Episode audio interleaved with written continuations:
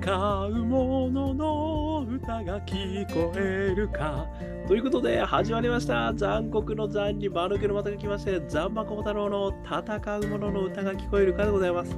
この番組はイノベーションを起こしたい人、新しい価値を作りたい人、そんな人たちのために送る番組でございます。私、株式会社イノプロビゼーションの代表させていただいたり、株式会社 NTT データのオープンイノベーションエヴァンジリストをさせていただいたりしております。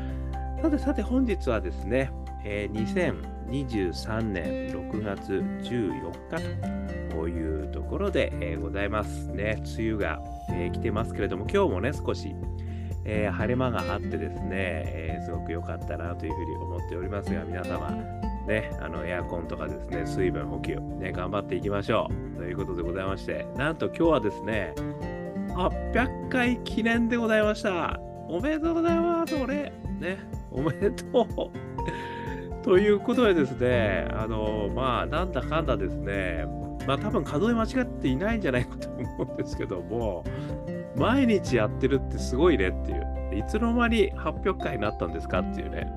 えー、いう感じではあるんですけれども、まあそれを記念いたしましてですね、今日の話は、イノベーター3つのフレーム、ね、これ毎回私お話ししてるんですけれども、一体何ですかそれっていう話をね、なんとなくずいぶん前にはしたような気はするんですけれども、改めてこの YouTube でですね、あの私が結構ですね、このイノベーションの非常にあの基本的な部分としてお話ししているイノベーション3つのフレーム、これをですね、改めてえー、800回記念としてですね、ちょっと今日はお話ししておこうというふうに思っております。でですね、えー、早速ですけれども、イノベーター3つのフレームというのはですね、何かというと、あの私がいろいろですね、あのイノベーション活動ですね、えー、大企業で30年やってまいりました。で、その30年の後半10年ぐらいはですね、オープンイノベーション事業総括室長ということで、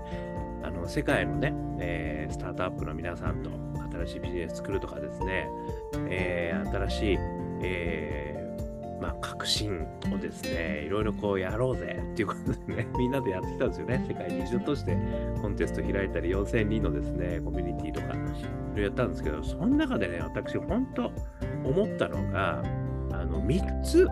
その人たちには、イノベーターと言われる人たちには3つ特色があるなっていうのを思ったんですよね。で、1つ目、いきますよ。情熱なんですよね。これはですね、あのイノベーターの方々は、やっぱりこう自分の内なるところからですね、こう止めどなく溢れてくるんですよね。で、その、やっぱりそれが日々のですね、違和感とか、そしてあの好きなこととかから溢れてきてるんですけども、その溢れ具合が半端ないんですよね、やっぱり。もうやりたくてしょうがないんですよ。もうね、やらざるを得ないんですよ。やらないと死んじゃうぐらい。それぐらいですね、やりたいことがやっぱり自分の中にこう、うわーっとこう溢れてきて、それがパッション、情熱としてある。これがね、まず私第一条件。これ間違いなくそうだと思うんですよね。決してこう人から言われてやること、まあ、もしくはね、なんかこう金をあの欲しいからやることとかね、なんかそういうのとちょっと次元が違うんですよね。やりたくてしょうがないですよ。もうとにかくあの、やらざるを得ないぐらい、それがないと生きていけないぐらい、それぐらいにこう盛り上がってきたものがですね、やっぱりみんなあるんですよね。これ私は情熱というふうに言ってます。あの自分の体の中からあのどうしようもなくやらなければいけない、ね、どうしてもやりたいんだという思いですね。これが一つ目、これが必ずあります。そして二つ目、仲間って言ってるんですけども、これは何かというとですね、やっぱり人間一人では生きていけないんですよね。あの、中村正俊さんのプレイヤーじゃないですけど、一人では生きていけないものなんですよ。なのでですね、あの、自分一人でできることって限界があるんですよね。なんぼ頑張っても、あのやっぱり自分一人ではできること限界がある。で特にあのやっぱりノウハウとかスキルはあの全てのスーパーマンってやっぱりそうそういないんですよね。だから自分はあのビジョンを作ってねあのパッションをこう進めていくドライブ力は負けないんだけど実はその IT の知識全くないですとかね財務の知識全然ないですとかホームの知識もないでそういうふうになった場合にやっぱりそのイノベーターとしてやっていく場合ね、まあ、今のは会社の話だけども会社の話だけじゃなくてもですねやっぱりこう自分はこう細かいことが得意、ね、でも自分はなんか大きいことを言うことが得意、ね、発表するのが得意で発表は苦手だけども何かサポートしてあげることが得意いろいろ得意分野ってみんなあるんですよね。でそれをやっぱりこう生かした形で仲間になるとですねこれが非常に強固なさらにですねこうイノベーションを回していくドライブになるんですよねこれがないとですねなかなかねやっぱり一人だけだといろんな壁にぶち当たった時にあの心が折れちゃうってこともあるんですよやっぱり俺が独りよがりでやってたんだな、これっていうことになるのか、それとも誰かが、いや、俺はね、お前が言ってること間違ってないと思うよと。みんなこう言ってるけど、俺だけは間違いないと思うみたいなね。ありますでしょ？あので、世界の誰もが敵になっても、私はあなたの味方であり続けますみたいな。だか夫婦みたいな話もありますけど、夫婦もやっぱ仲間の一つでありますからね。親子の関係もこれ仲間の一つでもありますし、恩師の関係もあります。まあ、いろんなですね、やっぱり一人ではできないこと、そしてそれをやっ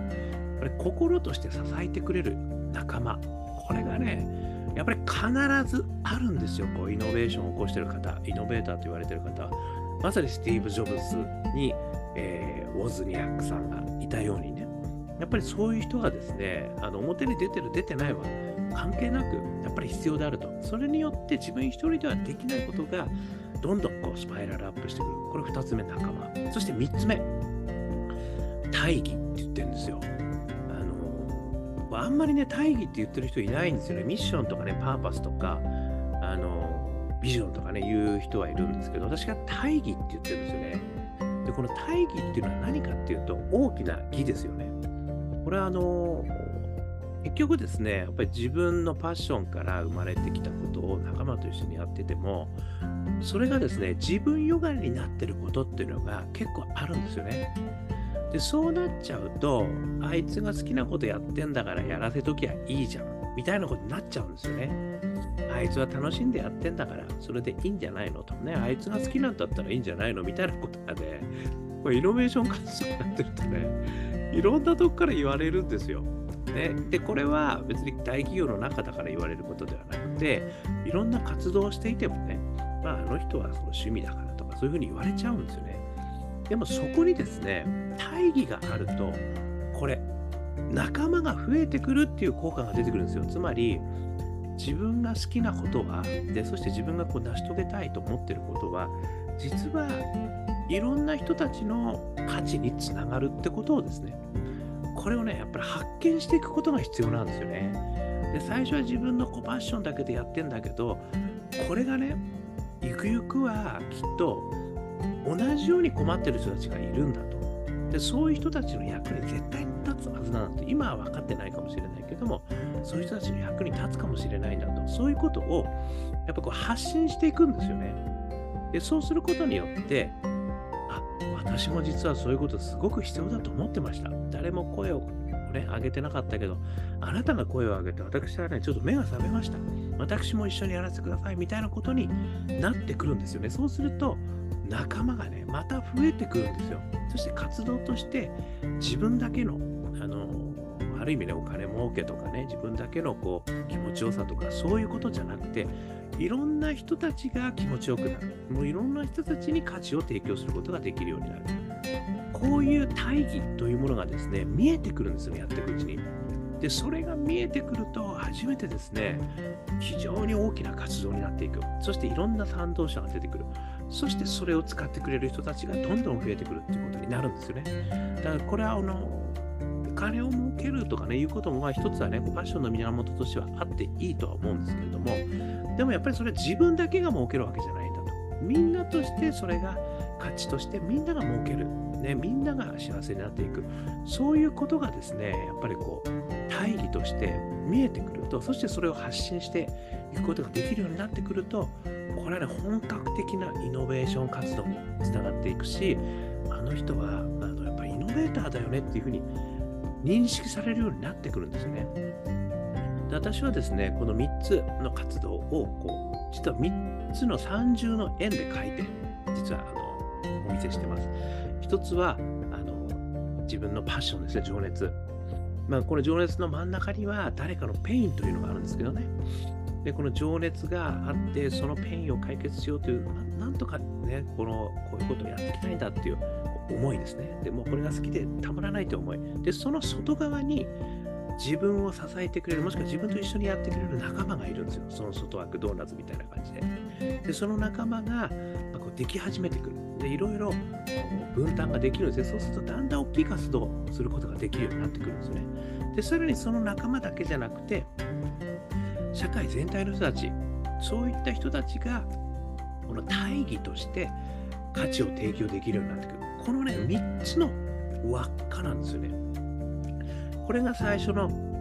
情熱から始まって、そして仲間に広がって、そして大義になって、え外に広がっていく。内側から外側に広がっていく。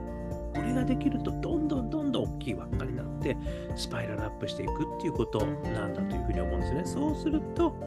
えー、あの人ってイノベーターなんですよねっていうふうに言われるようになるんですよ。最初からイノベーターなんていないんですよ。誰もが、そして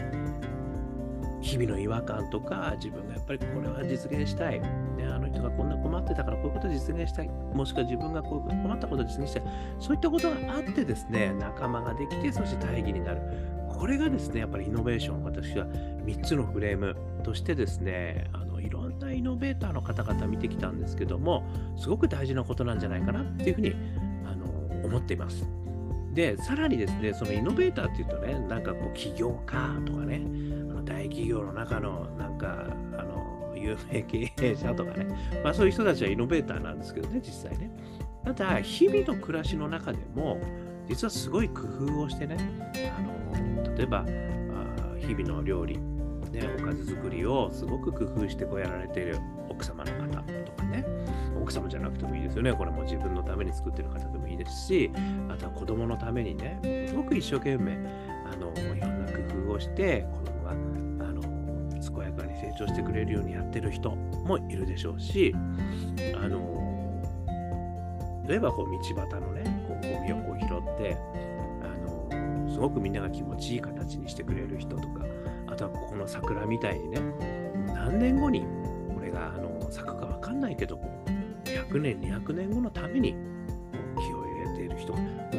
実はいろんなところにイノベーターって溢れてるんですよね。で、それをイノベーターと呼ぶかどうか、ね、人知れずイノベーターなんですよ、そういう人たちは。で、かつですね、あの、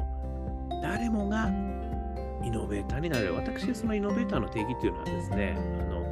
あの、新しい価値を作る人なんですよね。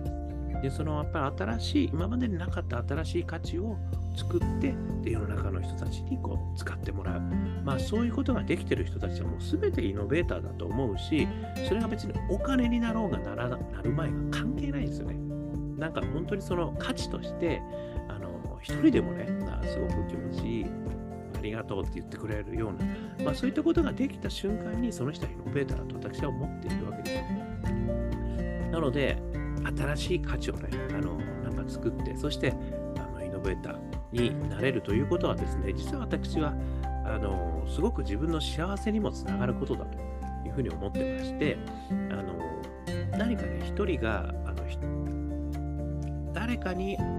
一人が新しい価値を作る。さらにそれは仲間と一緒に新しい価値を作る。そしてその新しい価値がいろんな人たちの価値になっていくということ自体ですね、私は